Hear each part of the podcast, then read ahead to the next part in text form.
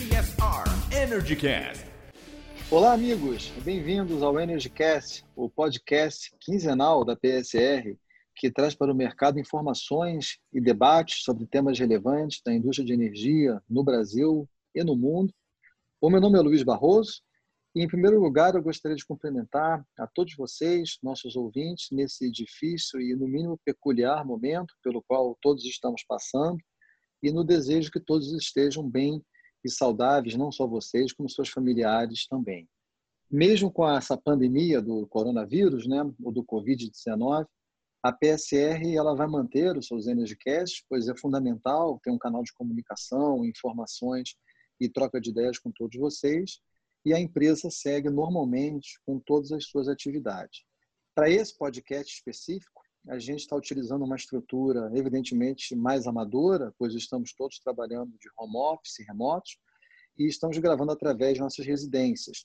E por isso eu já peço desculpas a todos vocês, desde já, por qualquer degradação na qualidade que a gente tenha em relação ao nosso padrão. Mas é melhor a gente manter esse canal de comunicação mesmo assim. E na esteira do, do coronavírus, é uma discussão fundamental é justamente a dos seus impactos na economia e, em uma segunda etapa, no consumo de eletricidade, que é uma consequência direta disso. Né? Essa discussão hoje está um tiroteio danado, até porque a gente não sabe se nós já atingimos o poço ou se o poço ele é mais fundo ainda. Então, todo dia tem novas informações. E para trocar uma ideia sobre esse tema. Eu tenho o prazer de hoje receber um grande amigo e parceiro, o Cláudio Porto, fundador da consultoria econômica, estratégica, empresarial Macroplan, uma parceira da PSR em estudos e planejamento estratégico para várias empresas, para discutir eh, justamente esse tema. O nosso pano de fundo e a felicidade de trazer o Cláudio é que na PSR, devido a todas essas incertezas que a gente tem para fazer uma projeção hoje, colocar um número pelo qual todo mundo é muito ansioso, a gente vem na PSR de, com muita sobriedade, investindo tempo para entender os fundamentos. O que está acontecendo, o que, que vai mudar depois que essa crise terminar. E é exatamente é, nessa linha que a Macroplan fez um trabalho super relevante, que é um trabalho de sobriedade, para entender um pouco a visão do que, que seria um possível Brasil esse ano, que eu vou aproveitar aqui essa conversa para conversar com o Cláudio. Mas eu vou parar de falar e queria, Cláudio, olha, é, a gente sabe que a Macroplan elabora macro cenários há mais de 30 anos, inclusive para os principais setores, é, inclusive o setor energético, né? geralmente com horizontes de médio e longo prazo. E desde já, Cláudio, te agradecendo por ter dedicado tempo para participar conosco, eu queria que você falasse um pouquinho sobre a Macroplan e o trabalho que vocês têm feito. Ok. Uh, obrigado, Barroso, pela oportunidade. É, eu quero saudar a todos os ouvintes do PSR Energycast os meus votos de saúde e vida longa para todos. Né? É, falando um pouquinho da Macroplan, nós estamos há 30 anos, há mais de 30 anos no mercado brasileiro de consultoria, e fomos pioneiros na introdução dessa metodologia de cenários no planejamento e na gestão estratégica de empresas e governos aqui no Brasil. Né? Ah, no momento, nós também estamos impactados pela crise, mas é, como esse é um tema que faz parte das, das nossas habilidades, né? a gente está fazendo o dever de casa também, assim como a PCR, e estamos tocando e atendendo nossos clientes na, da melhor maneira possível. Inclusive, eu estou pessoalmente envolvido em dois trabalhos que são muito desafiantes. É o planejamento estratégico de longo prazo da Eletrobras, nesse momento, e a implantação de um modelo avançado de gestão para resultados no Operador Nacional do Sistema Elétrico. Tem sendo muito interessante a gente acompanhar. Mas, então, é, é isso. Vamos adiante. Esses são trabalhos realmente, Cláudio, assim, fantásticos, né? A Eletrobras uma empresa, inclusive, que tem toda a discussão associada à sua privatização e o ONS com o desafio de acomodar aí novas fontes de geração Isso. e tal. É muito bom ter você junto deles. Agora, essa semana, Cláudio, a Macroplan ela divulgou um trabalho, um paper super interessante com um título que é muito propício para esse momento que a gente vive, que é O que será do Brasil em 2020. É um trabalho público, ele está disponível no site da Macroplan, eu já faço aqui a propaganda para todos vocês, é www.macroplan.com.br. E é um trabalho bem interessante, porque ele vai numa linha de, ao invés de sair colocando qualquer número na mesa, ele faz uma análise qualitativa bem no espírito que nós na PSR temos também tentado abordar esse problema, que é entender os fundamentos que estão por detrás dos impactos oriundos dessa crise do coronavírus. Então, eu queria que você contasse um pouquinho para a gente sobre esse trabalho, que eu acho que ele vai ser muito útil, já está sendo, para a gente entender o cenário atual. É, veja, nós, nós resolvemos abordar esse tema porque estamos diante de uma crise que é disruptiva e de grande impacto potencial, que hoje está afetando ao mundo todo e, de, certa modo, de certo modo, a todos os habitantes do planeta. Né?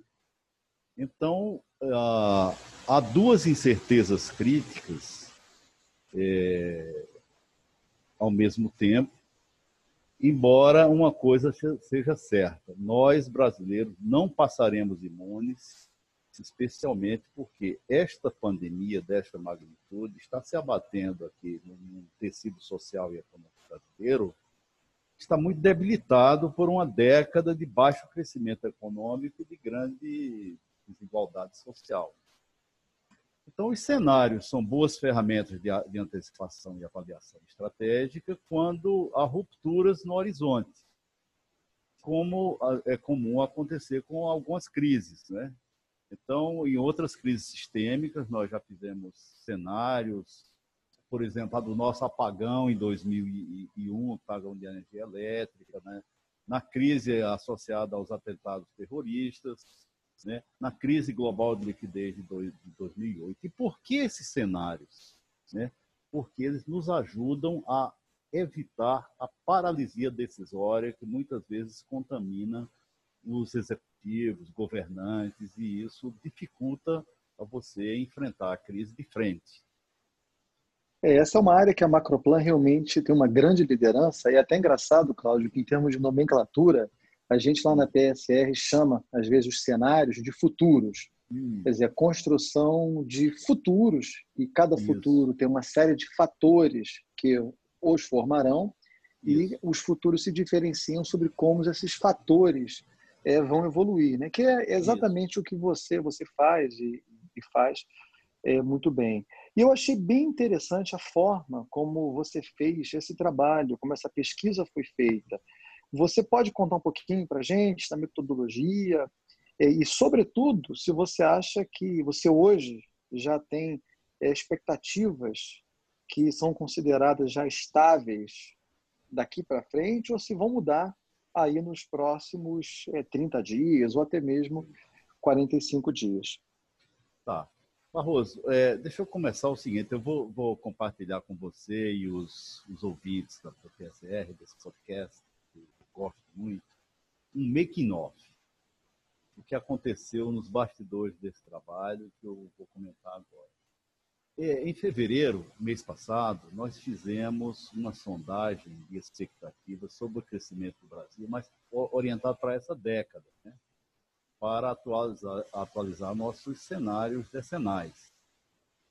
E o que é interessante é que o relatório dos resultados, que foi prometido ao respondente, estava quase pronto quando a crise começou a bater forte em todos nós.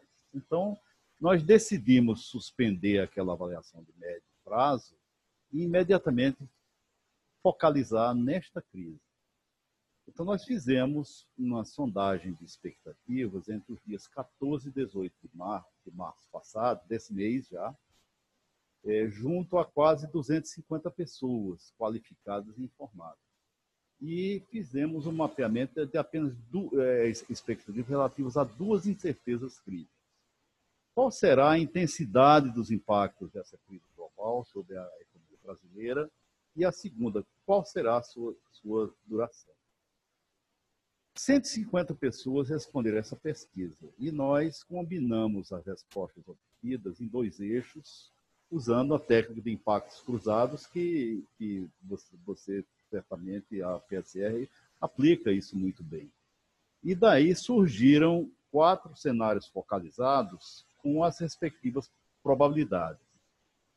É, na média desses cinco dias, o cenário focalizado, nós teremos impactos de, de, de alta intensidade, mais de curta duração, apareceu como mais provável, uma probabilidade de 51%, segundo as expectativas consolidadas. Né? Mas o que é interessante é que, com, com o passar dos dias e as, as expectativas dos, dos respondentes tornaram-se mais pessimistas. Só para você ver o seguinte, que é curioso, nos dois últimos dias, o cenário mais provável mudou para impactos de alta intensidade e de longa duração. E os cenários de, de, de, de, de baixo impacto, eles foram zerados nos últimos dias. Agora, você me perguntou se as expectativas estão estabilizadas já. Não, com certeza não estão. Ainda tem muita incerteza remanescente. Nós mesmos não, ainda não atingimos o pico da crise sanitária aqui no Brasil. E tem um ponto que é muito importante que eu queria compartilhar com vocês, é o seguinte: nós todos estamos sendo submetidos a uma sobrecarga de informações e emoções e nós estamos todos aprendendo com esse quadro de guerra, que é uma coisa que é inédita no Brasil nessas proporções. Então, diante disso, nós faremos uma nova sondagem em abril, quando teremos mais clareza do panorama, e eu imagino aumentar a amostra para 500 pessoas. E aí eu vou, inclusive, pedir a, a ajuda da PSR e dos nossos ouvintes no sentido de participarem dessa, dessa nova rodada. O que, que você acha? Não, sem dúvida, Cláudio. Eu acho que a gente vai ajudar e até aqui eu convoco já os nossos ouvintes a participarem. E eu achei a sua abordagem, como você sabe, eu acho muito interessante, porque primeiro você coloca o termômetro né, no mercado para fazer um exercício de expectativas mesmo. Isso. E você mostrou que hoje o mercado ele está vendo impactos dessa crise de alta intensidade, mas de curta duração, o que até permitiria a gente extrapolar para dizer, olha, é uma crise que tem um formato de recuperação mais em V do que em U, ou do que um cenário em L, né? Tudo ainda na, no especulômetro, né? Isso. Mas o que eu gosto mais ainda do seu trabalho é que você não sai dessa análise e coloca um número de, mas para onde vai o PIB do Brasil em 2020? Que é a pergunta que muita gente quer Isso. de forma imediata. É. Você, na verdade, pega nesse trabalho e traduz essas expectativas junto com o seu conhecimento técnico e analítico em três cenários, é, três macro cenários, né, vamos dizer assim, três futuros no linguajar da PSR, plausíveis para o Brasil em 2020. E essa palavra plausibilidade, ela é fundamental, porque plausibilidade é diferente de possibilidade, né? Então você diz, ó, criei três futuros plausíveis é, para o país. E aí eu queria que você contasse para os nossos ouvintes, ainda no campo dos fundamentos que nós estamos, né, é. a composição desses três futuros, né, ou desses três cenários e das suas expectativas a respeito. Isso. Ah, é, na verdade, nós construímos e aplicamos cenários focalizados, assim, temas ou questões estratégicas como essa já há mais de 20 anos. Mas ao longo dessa caminhada, nós percebemos há um bom tempo que a nossa compreensão do fenômeno focalizado e a qualidade de nossas antecipações, é, elas mudam para outro patamar, para usar uma expressão aí que andou em voga no futebol, né? Quando nós associamos os cenários focais ao contexto mais amplo. Por isso, eu vou pedir um pouquinho de paciência aos ouvintes para explicar essa nova, nossa caminhada, porque isso é fundamental para a gente entender a conexão desses cenários quanto à intensidade e à duração da crise do coronavírus e impacto econômico com os macro cenários. Então, é, neste caso, nós fizemos a, o que eu chamo de uma associação contextual, a partir de uma nova incerteza crítica. Ou seja, como é que o Brasil, a nossa sociedade, os governantes, os demais atores políticos, os agentes econômicos e as nossas instituições poderá reagir a essa crise que já se instalou entre nós. Né? Então, com base numa leitura da, das chamadas evidências hard, que aí eu acho que vocês lá na PSR são muito bons nesse caso, dados, fatos, benchmarks, antecedentes históricos, e dos chamados, nós chamamos isso de sinais sutis ou sinais soft, que vocês com experiência comigo, nós já enxergamos, a gente cruzou isso com os jogos e estratégias dos atores mais influentes. E daí resultaram três macro cenários mais plausíveis para esse ano. Nós identificamos o seguinte: qual é o melhor cenário? É o que nós chamamos de a reconquista da normalidade, no qual a realidade finalmente se impõe a todos os atores políticos. Né? Ou seja, nesse primeiro cenário, o próprio núcleo duro do governo federal assume um comportamento cooperativo no relacionamento político institucional e se opera uma espécie de um armistício prolongado que se adota agora um, um jogo político diferente, um padrão ganha-ganha. E isso é muito importante na hora de crise, porque pode gerar impactos positivos diretos nos graus de acerto, nos níveis de confiança, na melhoria e aceleração das medidas de combate à crise da saúde pública, mas também da economia e as nossas maiores vulnerabilidades sociais. Então, se esse melhor cenário ele se impuser no país esse ano, os impactos da crise serão intensos, mas de uma duração, duração mais, mais moderada. E nós podemos esperar um segundo semestre de recuperação, aquela, aquele V que você mencionou. Não com tanta intensidade, mas isso não é improvável não é, ou melhor dizendo, essa é a definição justamente, né, Cláudio, da plausibilidade, né? Exatamente. Porque ele pode, esse cenário pode ter uma probabilidade, né, uma possibilidade de ocorrência pequena, como eu Isso. até aqui na minha, na minha ignorância econômica me imagino que tenha. Mas ele é plausível, né? A gente plausível, não pode é. descartar é. a sua ocorrência. Né? Exatamente. Então é improvável, mas não é impossível que tenhamos até algum crescimento econômico positivo neste melhor, esse ano, neste melhor cenário. Né? Agora, infelizmente, o cenário mais provável é outro, e o que nós denominamos de aos trancos e barrancos. É um cenário que a gente já está muito familiarizado, é um cenário de continuidade do Brasil atual. Né? Na verdade, esse cenário ele vem emergindo desde 2013, se acentuou muito a partir de 2016. Né? E, no caso atual, é de que as tréguas político-institucionais, infelizmente, elas são temporárias e vão se alternando com, tempo, com temporadas de confronto. Né? É uma gangorra, ganha, perde, perde, ganha, empata. Né? E, nesse cenário, o nosso sistema produtivo, as empresas, os agentes, têm quase que se virar sozinho para atender as demandas e necessidades mais urgentes. Se esse cenário prosseguir, o impacto na, da crise na economia do nosso país vai ser intenso e de duração prolongada. Então, a gente vai ter 2020 com mais um ano perdido, com recessão e crescimento econômico negativo. É a nossa a minha hipótese de banda, mas é só uma hipótese, é, é que zero é o teto é superior. Né? E finalmente, certo. Então, e finalmente nós temos um terceiro cenário que esse me assusta, mas e no entanto eu nós por dever profissional não devemos ignorar é o que a gente chama a marcha da insensatez né? hoje hoje é um cenário ainda improvável mas infelizmente, entrou no campo do plausível. Ou seja, nesse cenário, com a agudização da crise, nós caminharíamos para uma ruptura institucional, numa escalada desenfreada ou desesperada de uma versão século XXI de um autoritarismo populista. A realidade é dura e difícil e vai esgaçar mais os laços de coesão social, né? Mas, do ponto de vista estratégico, seria uma espécie de uma vitória de pirro. Ou seja, ao final todos perdem, mesmo os vencedores. E a, a nossa economia entraria numa profunda recessão.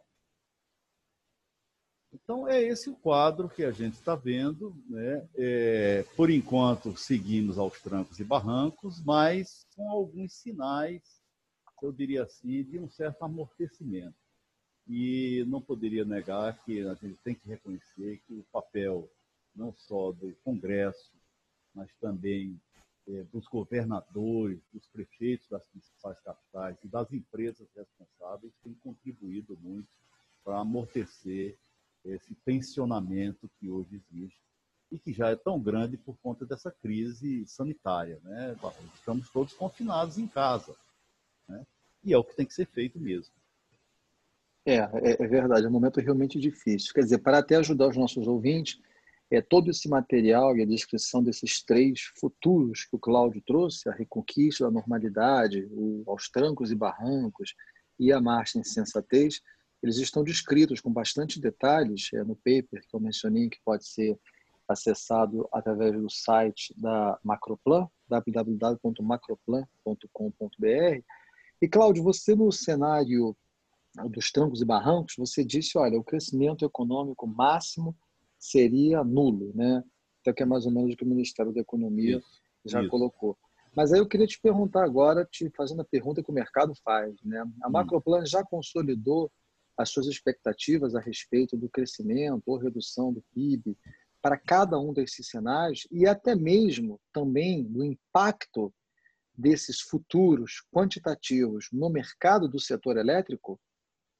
Olha, nós ainda não consolidamos e, e eu queria compartilhar minha, minha convicção de que assumir qualquer projeção mais determinística ou categórica nesse momento de tanta incerteza é um exercício fútil. E adotar essas premissas mais determinísticas é muito mais arriscado do que trabalhar hoje com um leque de opções, que tem certeza está muito grande. Então, o que nós temos no momento, Barroso, é um, são hipóteses coerentes com cada cenário que nós esperamos refinar durante os próximos 30 dias. E por isso nós temos que, que ficar de olho nos fundamentos. Ah, no momento, há até uma sobra, uma superabundância de simulações quantitativas para todos os gostos. E, para ser franco, eu não confio em nenhuma delas por enquanto. Né? Dos exercícios que eu vi até agora, o que me pareceu mais interessante é um estudo recente lançado pelo CEMAP, da Fundação Getúlio Vargas, e tem um resumo que foi publicado na edição do Valor Econômico, dia 26 de março. É um artigo do Marcelo Moinhos e do Emerson Marçal, cujo título é Dilemas Econômicos e Sociais da Pandemia. Mas eu repito que mesmo esse ensaio por enquanto, é um exercício, é uma conjectura.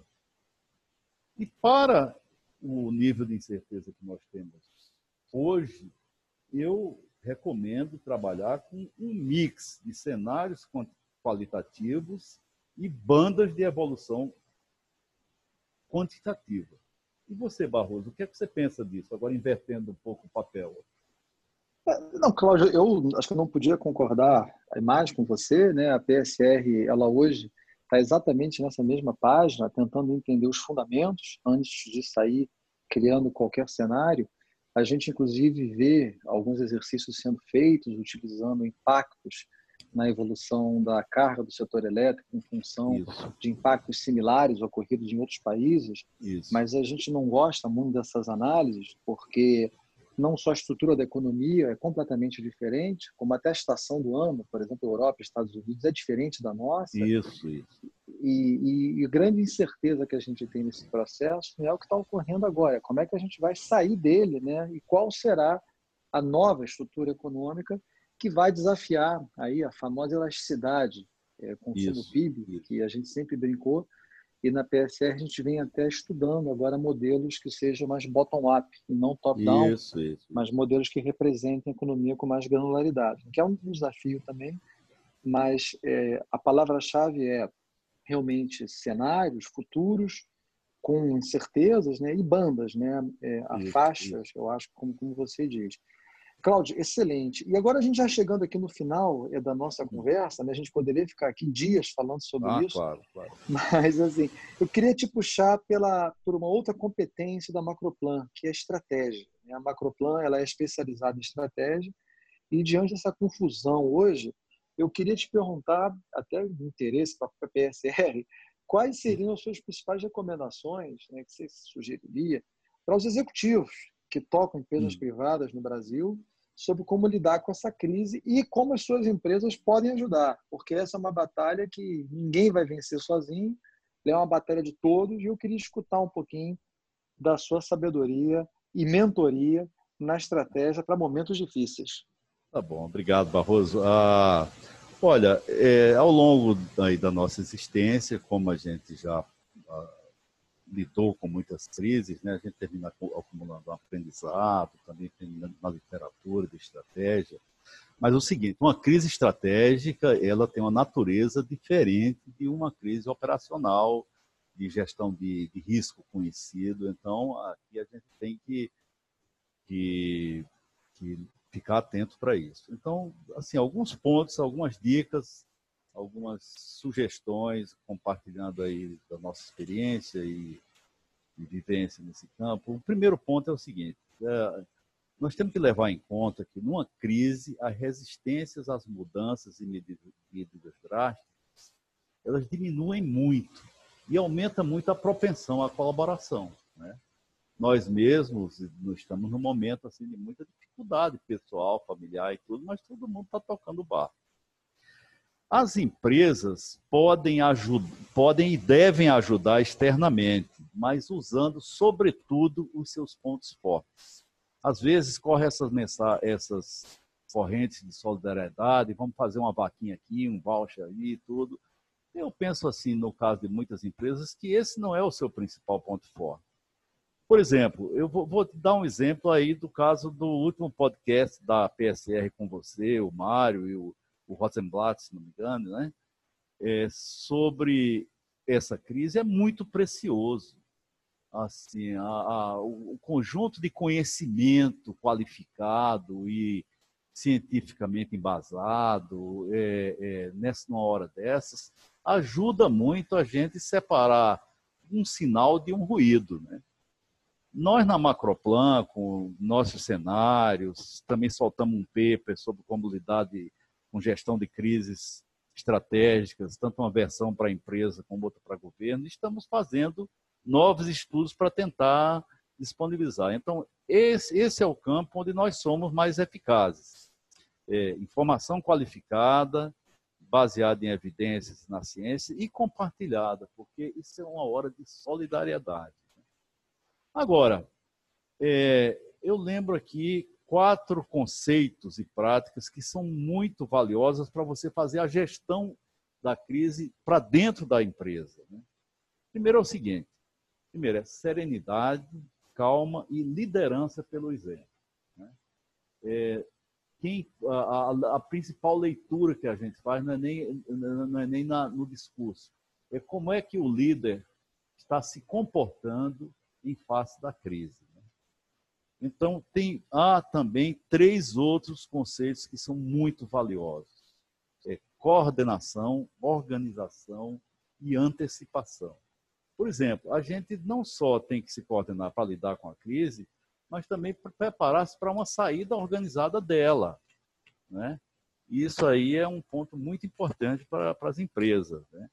Preservar a empresa e seus empregados e as cadeias de suprimentos estratégicos, na medida do possível e manter um bom atendimento aos clientes também, na medida que for possível, compartilhando inclusive algumas dificuldades. Né? Então, esses pontos principais é, são aspectos que eu considero é, muito importantes na gestão de crise, seja macro, seja dentro de uma empresa, quando essa crise é estratégica. Agora, e... Cláudio, deixa eu te cortar. Uma, uma, pergunta que eu tenho, que Sim. eu acho, acho que você vai chegar lá, mas assim, enquanto essas crises perduram, as responsabilidades é, das equipes nas empresas, elas são, ela é fundamental, né? principalmente em empresas claro. muito grandes. né? Isso. Então eu queria que você, não sei se você já ia falar sobre isso, mas é um tema que eu teria curiosidade não, de escutar. Tá, tá legal, tá legal. Eu vou explorar um pouco isso, né? É, de fato, é, é, quando você está dentro de uma crise, você não pode manter tudo funcionando como, é, como sempre, né? É uma situação extraordinária.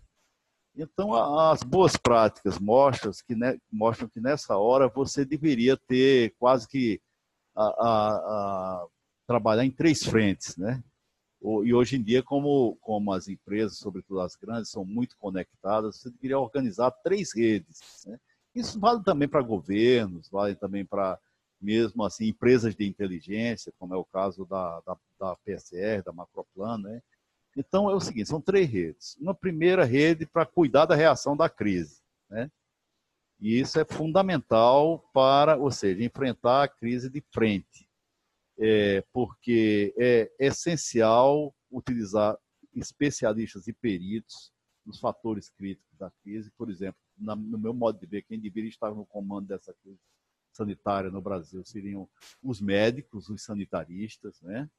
É, porque respostas improvisadas ou contaminadas pelo pânico, eles potencializam riscos e as perdas. Né? Então, também tem que fazer um monitoramento diário de como é que está o moral da equipe. Tudo. As, tem uma segunda rede que devia se dedicar à comunicação externa e interna e à manutenção da coesão e da moral da equipe. Porque as equipes todas da, das empresas elas são submetidas a uma carga adicional de estresse, né? É, inclusive na, na, na, nossas. E, e, finalmente, tem uma terceira parte das capacidades da, das empresas e a gente devia preservar o seguinte: olha, vocês vão tocar as operações de rotina com o mínimo de, de, de perturbação.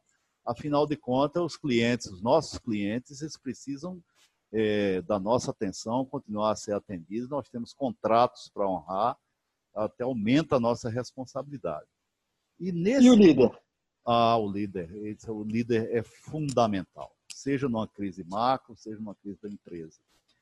Porque ele teria, assim, a nossa, um triplo papel, né? Ele tem que supervisionar, coordenar e harmonizar as agendas, as agendas dessas três redes e, e tocar as decisões estratégicas fundamentais.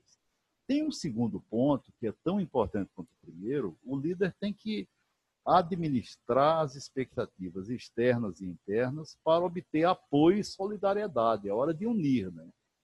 E terceiro, é, conduzir as decisões e as ações com firmeza e serenidade, mesmo que isso seja muito difícil, né? mas tem que antecipar-se, comunicar as medidas mais difíceis, porque isso é o que infunde confiança, evita que o pânico se instale e você consegue canalizar as melhores cabeças e energias para, para enfrentar a crise, esquecendo eventuais divergências, é, pelo menos temporariamente. Legal, Cláudio, legal. E você vê, assim, olha, muito boa sua aula aqui, estou anotando tudinho. É, e eu queria te perguntar agora, a gente já nos finalmente, né? Hum. Você acha que dá para ter confiança? Teremos luz no fim do túnel? Aliás, teremos túnel ainda para cruzar? Como é que você está vendo aí agora daqui para frente? Olha, eu, que, eu quero concluir, Barroso e ouvintes da, do, podcast da PSR com uma mensagem de confiança. O cenário atual é muito desafiador, mas há esperança. A história tem nos ensinado que numa crise, eu repito, a resistência às mudanças e as medidas drásticas diminuem, aumenta muito a propensão à colaboração e tem um aspecto interessante. Nós, brasileiros, quando bem liderados e orientados, somos muito colaborativos na solução de crise. Né? Eu queria só lembrar algo que é muito familiar ao setor elétrico, que foi a crise do apagão de energia em 2001. Né? Ao fim e ao cabo, a maior parte da solução foi sustentada pela sociedade e pelo sistema produtivo, pelo lado da demanda. Né? A resposta social naquele tempo foi uma coisa fabulosa. E naquela crise, os governos de todos os, os níveis, que foram bem liderados e coordenados pelo federal, que soube mobilizar as melhores cabeças que existiam no país, eles sempre ajudaram no que fizeram muito bem, e nós tivemos legados positivos que ficaram para sempre. Por exemplo, a questão da eficiência energética é um dos legados positivos daquela crise, assim como uma ampla modernização do setor que você acompanhou tão bem. Então, é, vai ser difícil, vai esse ano é uma, infelizmente é mais um ano, mas nós brasileiros já estamos um tanto assim é, acostumados a, a conviver com crises e se a gente tiver um pouco de serenidade e firmeza, nós, nós vamos conseguir construir um, um legado positivo. Né? E provavelmente, é muito provável que no ano que vem a gente é, tenha um ano muito bom, né? E eu espero é que essa bonança ela a gente consiga antecipar pelo menos para o segundo semestre desse ano.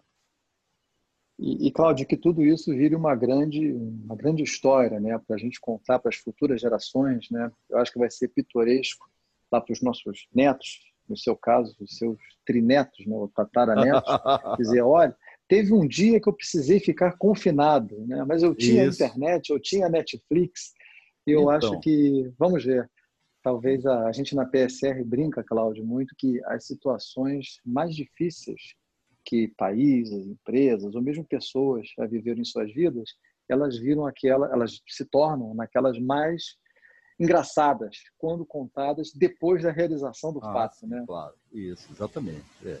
Então, beleza. Olha, Cláudio, eu queria te agradecer. Foi um prazer inenarrável aqui para a gente. É, espero que os ouvintes tenham curtido a conversa com você tanto quanto eu curti. Aprendi muito. Eu queria agradecer a todos os ouvintes é, pela audiência mais uma vez. Espero que a nossa condição aqui, evidentemente mais amadora do que o dia a dia do podcast da PSR, não tenha atrapalhado o envio é, das mensagens, do debate aqui para vocês.